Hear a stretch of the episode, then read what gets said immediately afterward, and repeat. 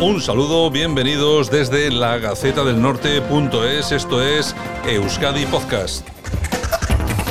Este martes se esperan 22 grados en Bilbao, 23 en San Sebastián y 25 en Vitoria. La agencia vasca de meteorología Euskalmet prevé para este martes en Euskadi nubes y claros en la primera parte del día, si bien a lo largo de la tarde aumentarán las nubes y el cielo estará nublado por la noche, con algunas precipitaciones en el noroeste. A primeras horas del día va a predominar el viento del suroeste, sobre todo en los valles cantábricos, y durante las horas centrales del día se fijará del norte y se intensificará. Como hemos dicho, recordamos las temperaturas máximas no van a experimentar grandes cambios, así que se esperan esos 22 graditos en Bilbao, 23 en San Sebastián, 25 en Vitoria, que no están nada mal a pesar de ser agosto y que las temperaturas deberían ser un poco mayores.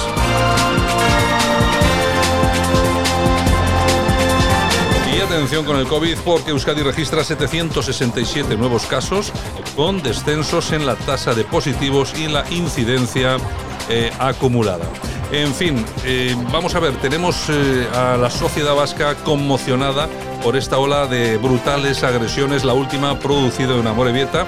Eh, ayer se decretaba el ingreso en prisión del último detenido, que lo era, en Medina de Pomar por la agresión al joven. Su padre informaba ayer a los medios de comunicación que el joven se encuentra en una situación muy complicada y ha hecho falta hacerle una traqueotomía. Así que atención porque la preocupación de los vascos es eh, más que lógica y está más que justificada ante este incremento de, la violencia en nuestras calles.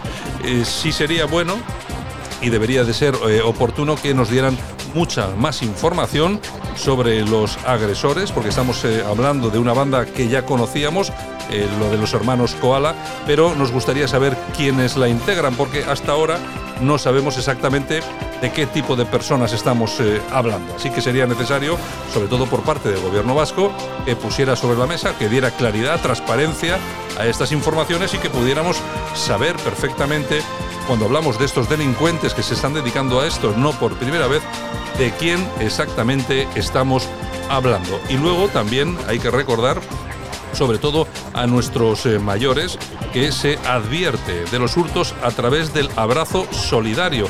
Atención con esta jugada porque no es nueva, se ha producido de forma continua y de forma además eh, que está aumentando de forma alarmante sobre todo a nuestros mayores cuando se acercan hasta ellos. Eh, normalmente son mujeres que los abrazan cariñosamente, como si los conocieran de toda la vida. Lo único que intentan y que muchas veces consiguen es robarle sus pertenencias, relojes, collares, medallas, etcétera, etcétera. Por lo tanto, sobre todo hay que avisar a nuestros mayores mucho, mucho cuidado con este tipo de personas y eh, denunciarlo en cuanto, en cuanto se conozca. Bien, eh, vamos a ver porque comentábamos antes el tema de las bandas juveniles. ERNE, el sindicato de la Erchancha, ha reclamado una unidad específica dentro del cuerpo para luchar contra las bandas juveniles. Cuestión esta muy necesaria teniendo en cuenta todo lo que estamos viviendo. Y atención, sobre todo al tema económico, porque hay uno de esos datos, uno de esos parámetros que es muy importante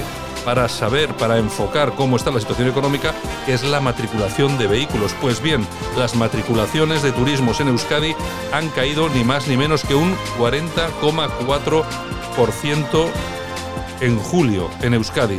Son cifras también gravísimas que indican cómo va, cómo se está moviendo la situación económica y sobre todo la precaución con la que hay que tomarla, sobre todo, claro, por parte del gobierno vasco. Esto es todo, saludos súper cordiales desde la Gaceta del Norte.es, esto es Euskadi Podcast. Hasta mañana.